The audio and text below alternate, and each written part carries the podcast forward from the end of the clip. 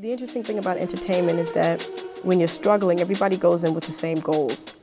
You know, but somewhere along the success area, you start to look at everyone around you and go, wait a minute. Where are you going? Where are you going? Where are you going? Hey, was geht? Hier ist Sheriban und du hast in meinen Podcast Femcraft eingeschaltet. Hier geht es um den Weg starker Frauen und besonders Frauen als POC. Also, lasst uns austauschen und zusammen wachsen. Ich habe ein Intro vorbereitet. Ich stelle es mal vor, ja? Alles klar. Okay. Emmy ist in Berlin-Wedding aufgewachsen und ihre Eltern kommen aus der Türkei. Sie hat mit 25 Jahren ihre Friseurin-Ausbildung beendet. Parallel zur Ausbildung und später auch als Vollzeitfriseurin hat sie als Tänzerin und Tanzcoach gearbeitet. Neben vielen Tanzjobs für Peter Fox, Sido, Nike etc. hat sie in der Boogie-Stube in Charlottenburg Kinder Hip-Hop unterrichtet. In der Tanzschule kann man die unzähligen Pokale betrachten, die sie mit ihren Schülern und Schülerinnen auf der Berliner Meisterschaft jedes Jahr aufs Neue gewonnen hat. Durch das Tanzen hat sie auch schon einige soziale Projekte hinter sich, bei denen es vor allem darum geht, den Jugendlichen Perspektiven aufzuzeigen und zu motivieren, ihren eigenen Weg zu gehen. Ich freue mich sehr, mit dir meinen allerersten Podcast zu machen. Und bevor wir heute deine Challenges besprechen, möchte ich einmal in der Zeit zurückgehen. Wie war es damals, in Wedding aufzuwachsen? Ah, auf jeden Fall wunderschöner Text. Äh, wenn das andere vorlesen, ist es nochmal ganz anders, als wie man sich selbst sieht. Aber es ist auf jeden Fall schön zu sehen, wie man äh, gesehen wird. Zur Frage, wie war es damals in Wedding aufzuwachsen? Ja, also man, wenn man Wedding nicht kennt, dann äh, hat man so ein, so ein düsteres Bild davon. Weißt du? Man denkt so, ja, Wedding früher, ne, war kriminell, dunkel. Aber ich muss sagen, ich hatte eine turbulente Kindheit und Jugend. Und ähm, es war, wenn ich jetzt darüber nachdenke, ist es krass. Also man, man reflektiert später, mit 30 denkst du dir, ey krass, du hast einfach mit 15 äh, Rockerbanden mitbekommen, wie die sich die Köpfe eingeschlagen haben. Äh, hast eine Axt anvertraut bekommen und die wurde gesagt so, ey, wenn irgendwas passiert, kannst du sie nutzen. So damals war das normal für mich, weißt du? Aber wenn ich jetzt reflektiere und mir vorstelle, wenn mein Kind mit 15 eine Axt vertraut bekommt, weißt du, da fasse ich mich schon am Kopf. Aber im Großen und Ganzen war da auch Zusammenhalt da war auch Teilen sehr, sehr weit verbreitet. Wir hatten nicht viel Geld, aber wenn wir mal äh, ein Euro hatten, haben wir sieben Leute einen Börek gekauft und haben sieben Leute an einem Börek gegessen. Und ich finde, das sind so wertvolle Sachen, die du zu deinem Leben mitnehmen kannst. Teilen habe ich gelernt.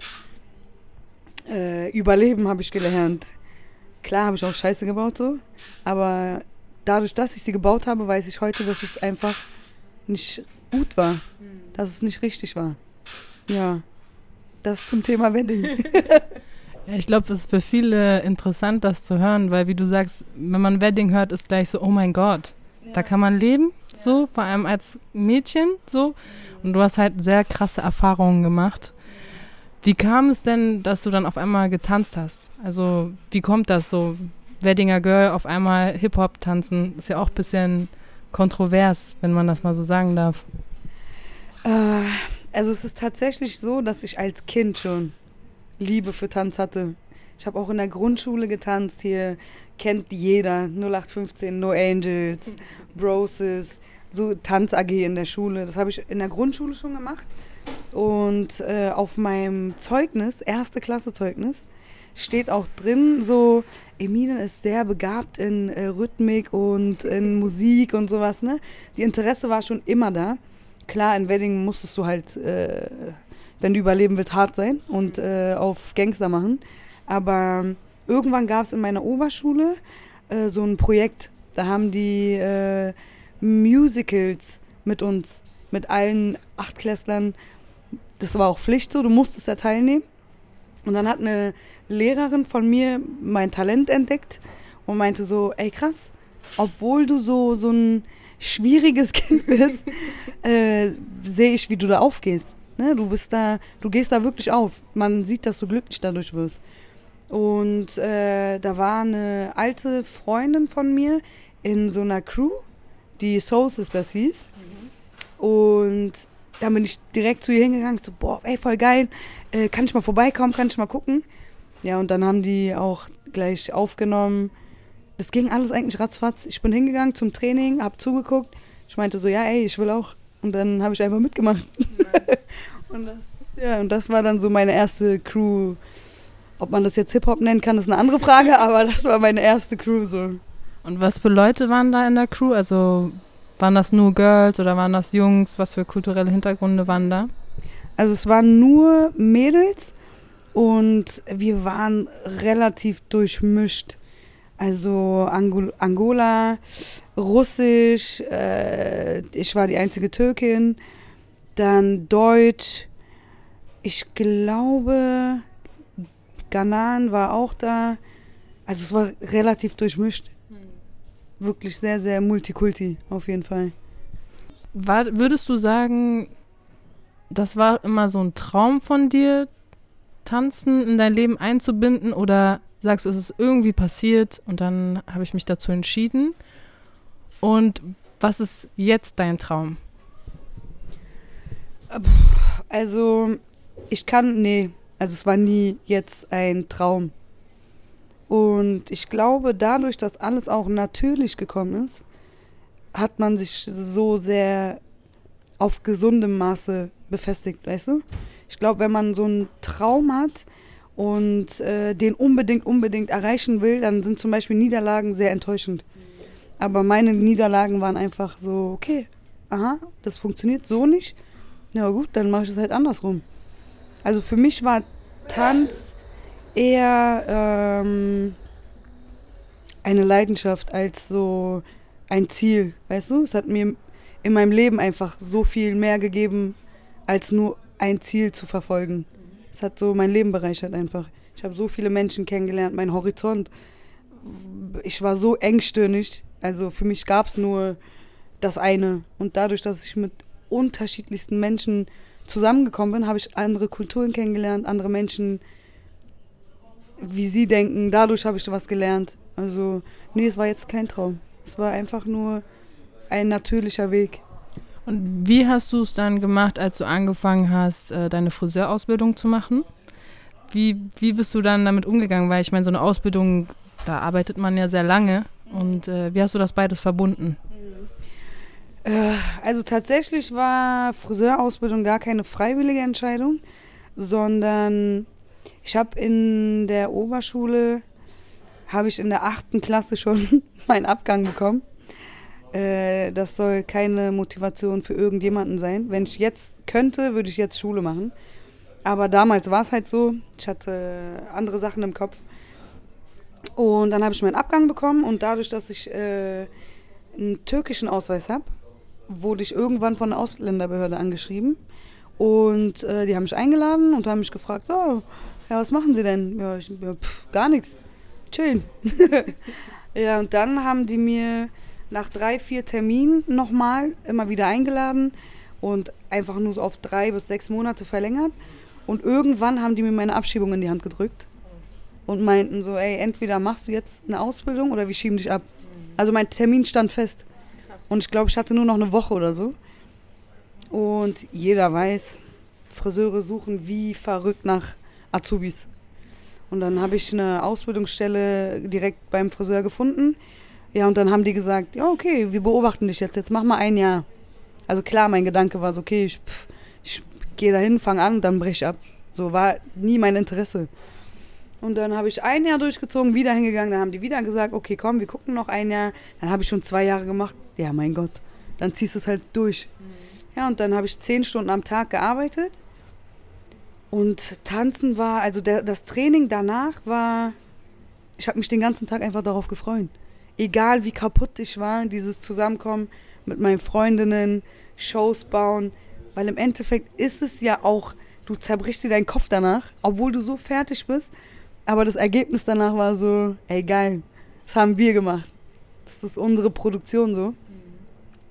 Deshalb war es eigentlich nur so eine Entlastung von diesem Akkordarbeit, dieses Maschi Maschinearbeit, so, mhm. weißt du? Du bist einfach frei, war therapiemäßig auch. Und wie kam das dann mit der Tanzschule? Bau, wie baust du das in deine Laufbahn ein? Ähm, also ich habe ja mit 18 angefangen zu unterrichten. Und die alte Besitzerin ist ja heute meine große Schwester.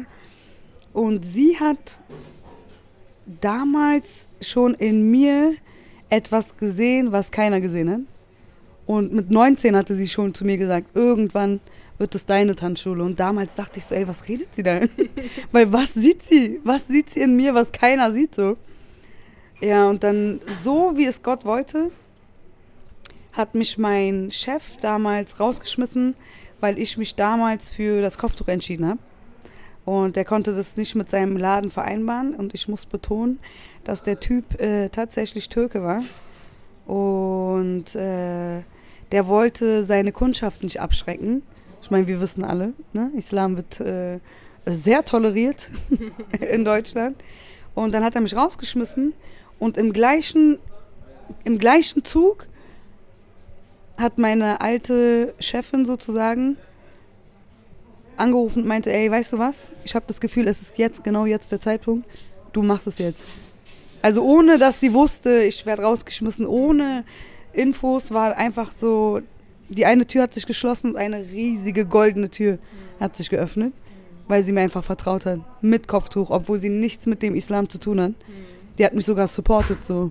Weißt du, die war so, ey, geil, wir machen ein riesiges Poster von dir mit Kopftuch und die hat das voll supportet, so. Ja, und dann habe ich 2016 die Tanzschule übernommen. Ich meine, ich hatte ja dann, ich habe ja die Tanzschule mit aufgebaut, weil die hat geöffnet und zwei Monate später war ich auch am Start.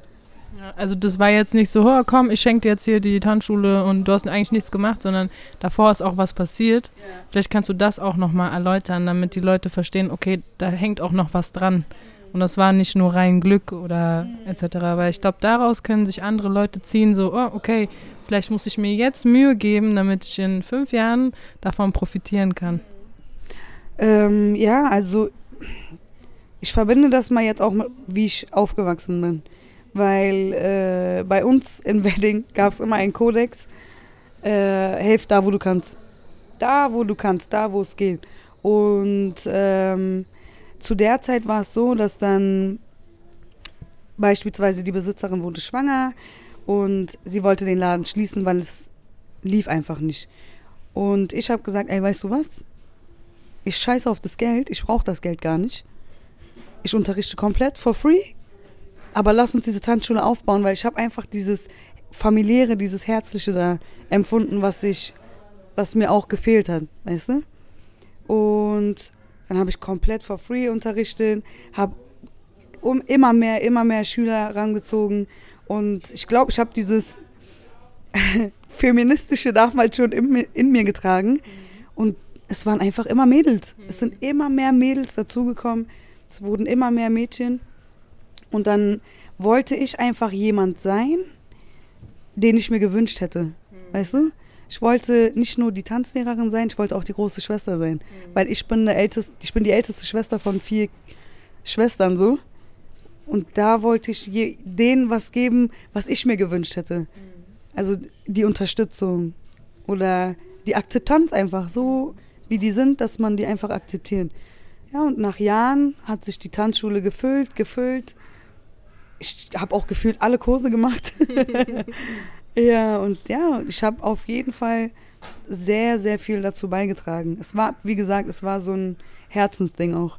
Und ich hatte nie die Intention, irgendwas mit meinem Geben zu erreichen. Ich habe es einfach aus Herzen gemacht. Und ich glaube immer noch bis heute, dass Geben der Schlüssel für das Leben ist. Wenn du gibst, wenn ich gebe, bin ich glücklich. Das macht mich so glücklich. Und das ist immer noch so meine Intention. Und ja, man, wenn du Gutes gibst, kommt Gutes zurück. Mhm. Daran glaube ich einfach. Ja, nice. Und wie war es dann, äh, als du die Schule übernommen hast? Was für Herausforderungen waren dann da? Ja, ich fange mal von Anfang an an.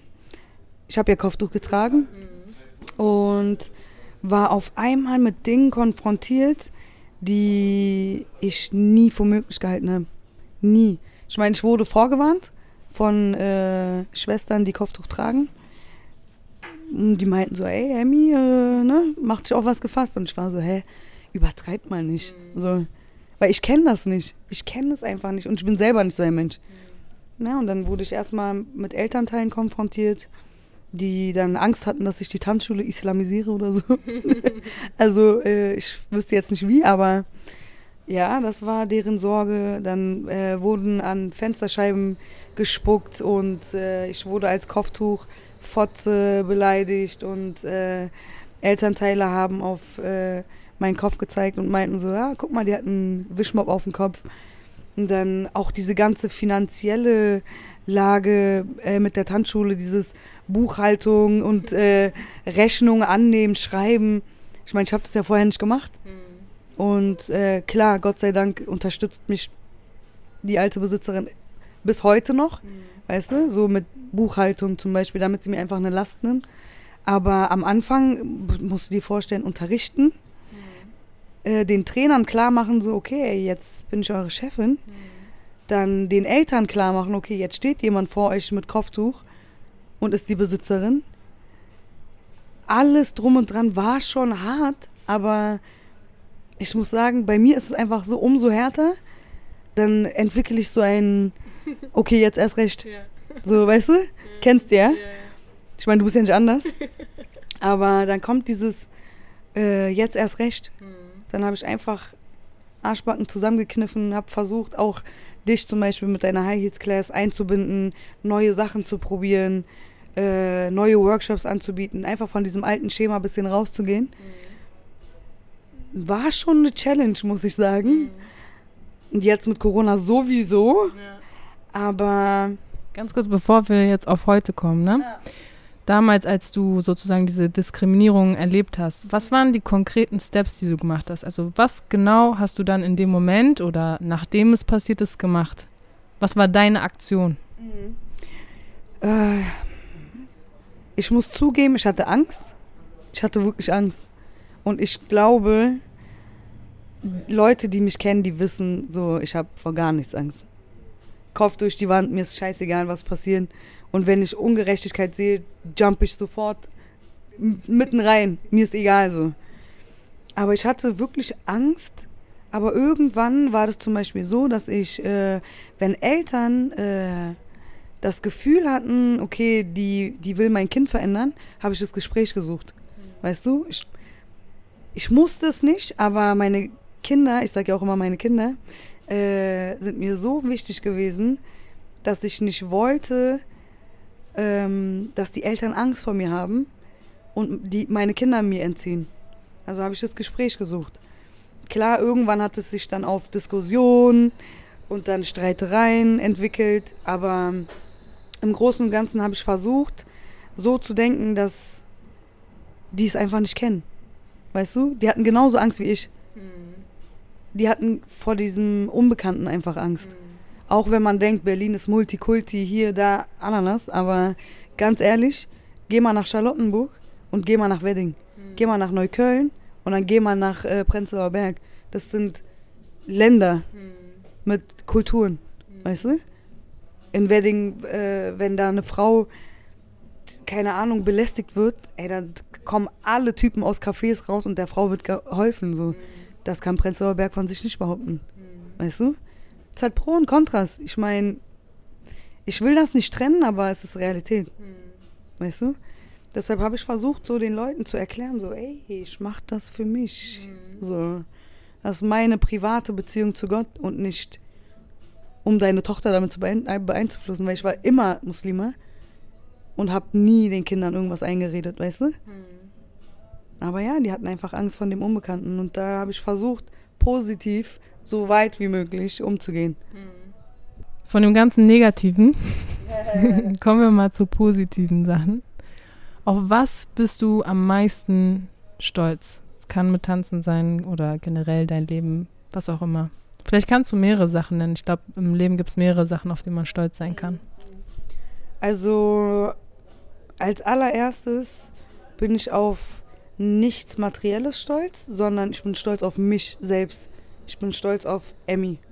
Weil Emmy war ein verlorenes Kind, was Mobbing durchlebt hat, als Jugendliche voller Wut, Hass, Groll sich durch die Gegend geprügelt hat, aus äh, Angst, nochmal gemobbt zu werden, zum Clown rübergegangen ist, weil wir einfach die Mittel nicht hatten. Aber trotzdem, weit, ich habe weitergemacht. Ich habe immer weitergemacht, ich habe immer weiter gekämpft. Und ich bin immer noch nicht am Ziel. Ich will immer noch weiter, weißt du? Aber heute, wie ich heute bin, ich bin rein mit mir. Ich stehe zu meiner Vergangenheit. Ich stehe 100% zu dem, was passiert ist. Zu der kleinen Emmy, Kind Emmy, zu der jugendlichen Emmy und jetzt erwachsene Emmy. Ich bin auf alle drei stolz. Hm. Und ich sage, ey, gut, genau so muss es sein, damit ich heute so bin. Hm. Weißt du? Ob ich jetzt eine Tanzschule habe oder nicht, ob ich jetzt irgendwas erreicht hätte oder nicht, ich bin stolz auf mich, weil ich mich nicht runterkriegen lassen habe. Hm. Darauf bin ich am meisten stolz, dass ich niemanden die Möglichkeit gegeben habe, äh, mich zu unterdrücken. Ich habe immer das gemacht, was ich will. Im gleichen Zug sogar meine Eltern miterzogen so. Weil wir wissen ja alle, türkische Familie, kultureller Background. Aber ich habe trotzdem gemacht, was ich will. Und darauf bin ich stolz. Nice, hast du voll schön gesagt. was ist aber dein Motor? Weil es ist ja immer so, man hört immer einfach weitermachen und durchziehen und hier Power, da Power, aber man braucht ja auch einen Motor. Und was ist dein Motor? Was treibt dich an, wenn du unten bist und du dann sagst, okay, let's go, noch eine Runde? Mhm. Ja, es ist ziemlich spirituell. Es ist auf jeden Fall mein Glaube, was mich äh, stehen lässt. Weißt du, es ist so. Bei uns äh, gibt es einen sehr, sehr, sehr schönen Vers und wenn ich so sehr hart in Not bin, sagt man mit der Erschwernis ich betone nochmal, mit der Erschwernis kommt die Erleichterung. Mhm. Und ich hole mir das auch immer wieder hoch, wenn ich merke, so, okay, es geht gar nicht mehr, weil dieser Vers ist so intensiv, da, da wird ja nicht gesagt, ähm, nach der Erschwernis, sondern mit, weißt du? Mhm. Das bedeutet, es gibt dir so viel Power, dass du merkst, okay, ey, ich bin jetzt unten, aber da ist jemand, der will, dass ich hochkomme und mir immer wieder diese Power auch gibt. Also mein, mein, mein Schöpfer gibt mir diese, mein Schöpfer ist mein Motor. Mhm. Mein Schöpfer ist mein, mein Handeln allein, weißt du? Dieses Gute, sei gut, egal was kommt. Mhm. Gib, weil geben ist bei uns alles. Wenn wir durch Geben glücklich werden, ich weiß, was ich meine, mhm. das ist ja schon krass spirituell so. Und dieses, dieses, diesen Level zu erreichen an, an spirituellem, wenn man das hat, dann versteht man das auch eher. Mhm. Und für Leute, die zum Beispiel jetzt nicht wirklich spirituell sind oder gläubig sind, sage ich mal, ist es ja genauso ähnlich. Das Universum gibt ja das zurück. Deine Gedanken geben ja das zurück, was du denkst. Du bist dein, du bist dein Gedanke. Du machst dich aus, was du denkst. Weißt du? Und das sind eigentlich so meine. Ich glaube, ich bin von Grund auf äh, ein bisschen spirituell, sage ich mal. Also mein Umfeld sagt auch, du hast so eine alte Seele. Mhm. Und ich glaube einfach, von Grund auf bin ich eher so spirituell. Ich nehme mir jetzt kein weltliches Ding, wo ich sage, ja, Mann, das ist so mein Ansporn, sondern mir, mir ist meine Seele wichtiger. Mein, mein, du weißt, was ich meine, ne? Mein, mein Seelenfrieden ist mir viel wichtiger als alles andere auf dieser Welt. Und deshalb meistere ich, glaube ich, auch alles so mit Leichtigkeit. Mhm. Weil es ist einfach, weil ich denke mir so, dieses ganze Materielle ist, wenn ich nicht funktioniere, wenn meine Seele nicht funktioniert, wird das ja auch nicht kommen. Deshalb arbeite ich immer erst an meinem mentalen, an meinen spirituellen Sachen und der Rest kommt von ganz alleine, ohne dass ich großartig was machen muss. Mhm. Du motivierst ja auch viele Girls in deiner Tanzschule und ähm, was, was gibst du denen? Ich meine, viele von denen sind vielleicht auch nicht spirituell und können das, was du gerade gesagt hast, vielleicht nicht so direkt auf sich projizieren. Manche schon. Was, was sagst du denen? Was erzählst du denen, wenn die zum Beispiel zu dir kommen? Habe ich ja auch öfters erlebt. Ey, mir geht's schlecht. Was, ich weiß nicht, wie ich hier weiterkommen soll. Was sind so die Tipps, die du denen gibst? Also an erster Stelle nehme ich die ernst. Kann sein, dass die 16, 17 ist und ich mit meinem 30-jährigen Kopf denke so, really, so wirklich, ist das jetzt deine Sorge? Aber ich nehme, ich akzeptiere und was heißt ich akzeptiere? Ich nehme die einfach ernst, Weißt du, ich nehme deren Problem ernst. Ich gebe denen das Gefühl, okay, du hast gerade ein Problem und ich versuche dir so weit wie möglich zu helfen. Und dann je nach Situation, weißt du? Klar, ich habe zum Beispiel, wenn ich zum Beispiel deren Jugend mit meiner Jugend vergleiche, klar denke ich mir dann so, ey, wirklich jetzt? Das, das ist doch jetzt keine Sorge so.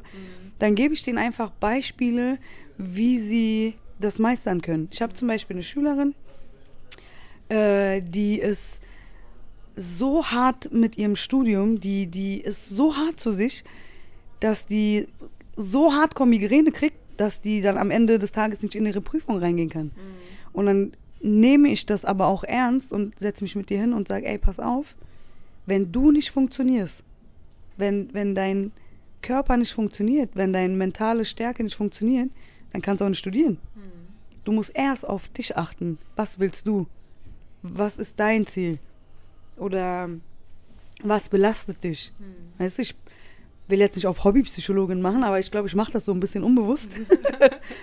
Weil ich mir das gewünscht hätte. Ich bin einfach so zu denen, wie ich mir damals gewünscht hätte, dass mich irgendjemand versteht. Weil mich hat nie jemand verstanden. Weißt du? Es war immer so, ja, was tickt die denn jetzt so aus? W- Warum schlägt die denn jetzt um sich? So. Keiner hat gesagt, ey, was ist los? Es war immer so, boah, Emmy, die ist schlimm. Aber warum? Warum hat nie irgendjemand gefragt? Und deshalb ist auch meine Art und Weise, wie ich mit meinen Mädels umgehe, dass ich wirklich den, versuche, den Kern zu verstehen. Warum bist du so? Weißt du? Und da denke ich, kommen eigentlich, wenn man mit offenem Herzen wirklich aufrichtig fragt, wieso? Da- Ich glaube, da könnte jeder x-beliebige Mensch auch einen Tipp geben. Wenn du wirklich wissen willst, warum. Weißt du? Ja, ich glaube, das Problem ist, dass viele schon mit dem Warum her- überfordert sind. Wenn du denen sagst, warum, also allein diese Frage zu stellen, ist manchmal für viele überfordernd, weil sie sich auch persönlich angegriffen fühlen von deiner Aktion. Ne? Wenn du sagst, ich habe mich um, um mich herum geschlagen, hat sich die Person wahrscheinlich auch angegriffen gefühlt von dir und dann fragt sie dich nicht, warum. Und dann versucht zurück anzugreifen oder sowas. Ne? Das ist dann auch immer schwierig. Ich will noch so ein bisschen in die, noch konkreter. Wenn du selber down bist, du hast gerade dein, dein Business, du hast deine Tanzschule, Corona kommt. Du bist Superwoman, aber da gibt es auch bei Superwoman Tage, wo es diese Superkraft kurz mal Ciao sagt. Was machst du dann konkret? So, ich meine, wir waren alle zu Hause, man konnte nicht wirklich viel machen. Vielleicht können dann Leute denken, ah, okay, vielleicht probiere ich das mal aus, vielleicht hilft mir das auch, deswegen frage ich so konkret. Äh, klar, Superwoman hinher, aber eine Sache darf man im Leben nicht vergessen. Ich sag jetzt wieder ein Sprichwort, was äh, eine sehr schöne Überlieferung äh, im Islam ist. Zeig mir deine Freunde und ich sag dir, wer du bist. Und man sollte sich seine Freunde weise aussuchen. Weise, weise, weise. Und ähm, ey, wenn ich down bin, habe ich weitere Superwoman an meiner Seite, die mich aufbauen. Weißt du? Weil im Endeffekt ist man immer strenger zu sich selbst. Ich meine, du hast zu mir gesagt, würdest du mich so behandeln, wie du dich selbst behandelst, würde ich niemals machen. Weißt du? Und wenn ich down bin und wenn ich in diesen Film reinfahre und sage so, du bist so, du kriegst es nicht hin und du bist dies und du bist das, ich bin in so einem Punkt, dass ich das sehe, reflektiere, okay, das passiert jetzt wieder, ja, dann rufe ich dich an und dann sage ich, ey Sherry, bitte therapier mich mal bitte jetzt für eine halbe Stunde, weil ich komme jetzt wieder nicht klar. Und das Wichtigste ist zu akzeptieren, okay, ich komme jetzt nicht klar. Einfach anzunehmen, ja, ich bin gerade schwach. Dabei ist nichts Verwerfliches, einfach zu akzeptieren, dass man schwach ist. Weil in dieser Gesellschaft wird Schwäche als keine Ahnung was angesehen, weißt du? Krankheit. als Krankheit, als Pest angesehen. Aber ich finde, Menschen, die offen Emotionen zeigen können, offen Schwäche zeigen können, das sind die wahren Starken. Weil diese Gesellschaft will einfach nur irgendwas aus dir formen, was der Mensch eigentlich gar nicht sein kann. Weil dann wird es irgendwann zu viel. Weißt du? Und wenn du kein Ventil hast, ey, dann kommen Leute auf äh, Gedanken wie Suizid. So. Und deshalb sage ich, sucht eure Freunde weise aus, seid mit Menschen, die in gewissen Dingen einfach auch viel weiter sind. Weißt du, Ego zur Seite. Ego zur Seite, sei mit Menschen, von denen du jeden Tag was lernen kannst. Jeden Tag. Weil wenn das nicht da ist, so, ne, dann hockt man aufeinander und dann ist so, aha. Und bei noch ein Sprichwort, Üzüm üzüme baka baka kararırmış. Das auf Türkisch heißt so wie äh, die Traube, äh, die Trauben, die die sich angucken, werden dann auch so, wie sie aussehen. Weißt du? Und das ist dann, also jetzt nicht perfekt übersetzt, aber äh, sind höchstwahrscheinlich Leute, die es verstehen. das reicht, nein, Quatsch. Aber ähm, Freunde färben ab. Und wenn du keine Freunde hast, die dich inspirieren, weißt du, dann muss man sich Gedanken machen, was man da falsch macht. Warum man diese Leute anzieht. Und Gott sei Dank habe ich heftige Freundinnen so, die mich in jeder Lage. Ich habe eine Sherry, die mich aufbaut. Dann habe ich eine Honji, die mit mir Businesspläne durchgeht. Dann habe ich eine Tiffy, die mich runterholt. Weißt du? Das sind unterschiedliche Frauen mit unterschiedlichen Stärken, die mir sehr viel geben.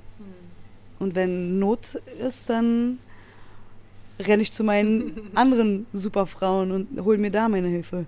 Und Hilfe annehmen ist auch wichtig. Konnte ich auch sehr lange nicht, weißt du ja? Aber ich habe gelernt, wenn man annimmt, ey, das hilft auf jeden Fall. Okay, und wenn wir jetzt jemanden da haben, der sagt, boah, ja, genau so, aber ich habe so ein paar Kandidaten in meinem Kreis, ich weiß nicht, die sind, ah, die ziehen mich runter. Wie mache ich das, dass ich mir mein Umfeld schaffe, so dass es, wie du sagst, mir auch weiterhilft und dass ich was. Hattest du auch so aussort aussortierungsmäßig äh, einen Move gemacht oder wie, wie war das? Vielleicht gab es es auch nicht. Ich frag jetzt mal so rein. Äh, also ich als Mensch, äh, ich habe eine sehr, sehr starke Energie und Menschen merken das sofort. Also ich gebe dann diese Aura raus, da stimmt irgendwas nicht. Entweder entfernt er sich von alleine oder ich suche das Gespräch. Meistens suche ich das Gespräch und versuche erstmal gewisse Dinge zu klären. Und wenn ich merke, der Mensch ist gar nicht offen dafür oder wir sind vom Level her sehr unterschiedlich und es kommt einfach zu nichts, ja, dann entwickelt sich das entweder automatisch oder ich sage, ey, pass auf, es ist einfach so, dass wir passen nicht. Wir geben uns nichts gegenseitig. Weil du nimmst nicht an, ich nehme nicht an, ich lehne ab, du lehnst ab.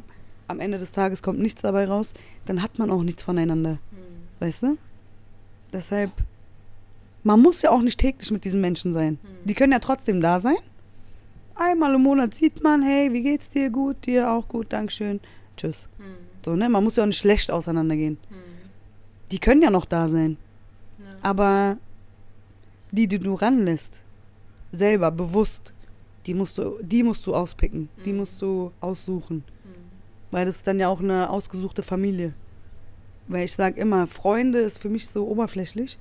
Meine Freundinnen sind meine Familie so. Die gehören zu mir, es sind meine Schwestern, es ist meine Familie. Und deshalb umso wichtiger, wen ich mir aussuche, weißt du? Ja. Was denkst du, ist deine Mission auf der Welt? Oh, krass. Das ist krass. Meine Mission? Boah, das ist echt eine schwierige Frage. Meine Mission. Also ich glaube, dass meine Mission auf jeden Fall Menschen aufzubauen ist, die sich lost fühlen. Klar, ich habe kein, äh, kein Studium gemacht, kein äh, was auch immer, Schule gemacht, Ausbildung gemacht. Aber ich bin street smart. Sehr. Ich habe so eine emotionale Intelligenz mit der Zeit aufgebaut. Ich meine, da kann äh, noch eine Jutta kommen und sagen, ich habe Psychologie äh, studiert, weißt du? Ich bin sehr, sehr stark davon überzeugt, dass ich mit dieser Erkenntnis, die ich gemacht habe, Leuten helfen kann. Ich glaube, helfen ist wirklich so auch eine Berufung, so, weißt du? Einfach Leuten so seelisch beistehen, ohne mich selbst zu verlieren natürlich. Ich glaube, das ist so wirklich meine Berufung. Ja, ich glaube vor allem, weil du diese ganzen Sachen erlebt hast, nehmen dich auch die Leute, die das genau brauchen, viel ernster. So, wenn jetzt, wie du sagst, eine Jutta kommt und sagt, also du müsstest einfach mal einen Tee trinken und meditieren, da sind halt vor allem die Jugendlichen so, was will die mir erzählen? Wenn eine Emmy um die Ecke kommt und sagt, guck mal, Hör mal zu jetzt. das ist halt ganz andere Energie, ganz andere Wahrnehmung. Und äh, ja, ich finde, ich kenne dich ja auch und ich, ich finde, das passt sehr gut zu mhm. dir, auf jeden Fall. Ja. Was würdest du zu deinem jüngeren Ich sagen? Und zu in welchem Alter? Also du hast ja schon gesagt, ich habe äh, ich mache das jetzt, weil ich mir gewünscht hätte, damals wäre jemand gewesen, der mich anhört und fragt, warum bist du so? Mhm. Zu welchem Alter hättest du gesagt, Emmy, hör mal zu? Mhm. Das und das so, dann kommst du schneller da an, wo du jetzt sein willst und dir geht's besser. Oh. Gehen wir zurück zur Grundschule. Wie alt ist man da? Kommt auf die Klasse an. Was war das? Sechste Klasse, fünfte Klasse? Ich glaube 13. Die dritte Klasse hat schon bei mir angefangen. Ich glaube, da ist man acht. Acht oder so, ja, ich glaube acht, ja, da acht war ich. Da hat ja schon dieses ganze Mobben angefangen bis zur sechsten Klasse. Und ich glaube, zu mein achtjähriges Ich würde ich sagen, egal was du tust, die werden immer was zu meckern haben. Egal was du tust, die werden immer was zu meckern haben. Du bist perfekt, wie du bist. Du bist super, wie du bist. Ohne Nike-Schuhe, ohne E-Spec-Tasche, ohne Pelikanfüller. weißt du? Du bist perfekt so. So wie du bist, bist du super. Dadurch, dass ich mich einfach wie Stück Scheiße gefühlt habe. Weißt du? Hätte ich das gesagt. Und da war nämlich dieser Knackpunkt, wo Traumata angefangen hat. Unsicherheit. Ich bin nichts, ich bin niemand da hat es ja auch angefangen. Ich glaube, wenn ich da die Möglichkeit hätte, mit mir zu reden, da hätte ich es gemacht. Ich glaube, dann wäre vieles auch anders. Aber ich muss echt zugeben, nein, ist gut so. Ist gut so, dass alles so war, wie es war. Ist gut so, weil ich wäre heute nicht so, wie ich bin. Ich könnte nicht erkennen, ich könnte den Schmerz von den anderen gar nicht erkennen, wahrnehmen. Weißt du? Weil man muss ja etwas nachvollziehen können, damit man damit arbeiten kann. Und ich glaube, weil alles so war, Bombe, Bombe leben. ja, ich glaube, das ist der Knackpunkt. Wenn man es nicht selber erlebt hat, man kann es verstehen, aber nicht nachfühlen so. Und das ist mit vielen Themen so. Vor allem auch äh, Rassismus äh, oder wenn du von einer Gesellschaft kommst, die jetzt ne, so Gast, Gastarbeiterkinder und sowas, ne, da, die Leute verstehen dich, aber die fühlen, tun die das nicht und dann ist es immer grenzwertig. Und wenn jemand kommt und sagt, guck mal, ich bin durch dieselbe Scheiße. Mach dies und das und das führt dich besser dahin, dann äh, ist es immer wertvoller. Ja. Okay, jetzt kommen wir zu der optimalsten, aller optimalsten Fragen. Ich bin sehr gespannt, was du sagst. Das ist so die äh, Schlussfrage immer von meinem Podcast. Die stelle ich sozusagen jedem Gast. Mhm. Stell dir vor, wir leben in einer verrückten Welt voller Überraschungen. Heute trifft dich eine davon und du darfst für einen Tag die Superheldin, Anime-Charakter oder fiktive Figur sein, die du schon immer sein wolltest. Welche wäre das und welche Superpower würdest du einsetzen? Oh, wow. Also ich als Fan, ich bin ja richtig Fan. Ich als Marvel-Fan Boah, ich würde mir sogar einen Superhelden zusammenbasteln aus verschiedenen Superhelden. Ich würde auf jeden Fall Iron Man, Black Panther, safe, safe, safe, safe. Und dann würde ich Doctor Strange. Weil Doctor Strange hat äh, diese Zeitreisen, ne? Der kann äh, den astralen Körper und so rausholen. Dies, das. Iron Man ist der überintelligente Typ einfach, der ist so selbstsicher und egal wie arrogant er ist, ist er sympathisch. Und äh, Black Panther hat einfach dieses, dieses, dieses, wie kann man, dieses menschliche, mhm. weißt du? Dieses menschliche, verständnisvolle, diese helfende Art hat. Und ich würde alle drei fusionieren und dann so ein, einen Superhelden rausmachen. Ja, und dann würde ich es auch einfach nur Emmy nennen. So. So, das ist Emmy, bitteschön. Ja, das, das wäre krass. Und welche Superpower hätte diese Emmy dann? Trauer wegnehmen. That's cute. Ja. Einfach so schnipsen, schnipsen und allen Menschen diese Trauer wegnehmen können. Das wäre krass. Das wäre eine richtige Superpower. Dass alle Menschen glücklich sind. Das wäre geil. Sehr schön. Also mir gefällt das. Vielleicht brauchen wir noch mehr von den Emmy Powers. Ja, Mann. Danke, dass du da warst. Ich danke. Ich danke, es war mir auf jeden Fall eine Ehre, sogar die erste zu sein. Ich wünsche dir auf jeden Fall sehr, sehr viel Erfolg. Ich bin mir ziemlich sicher, dass es äh, erfolgreich sein wird, weil deine Intention ist sehr rein und du hast ein riesiges Herz. Umso mehr sollte man sowas unterstützen. Also schickt es euren Freunden, Familien, kleinen Mädels, die das gerade brauchen.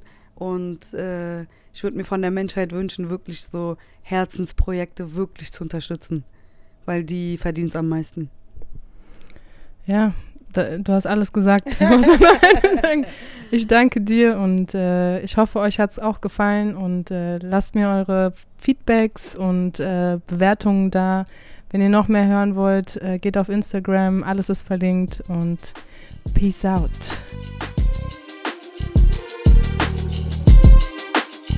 Where you going? Where you going?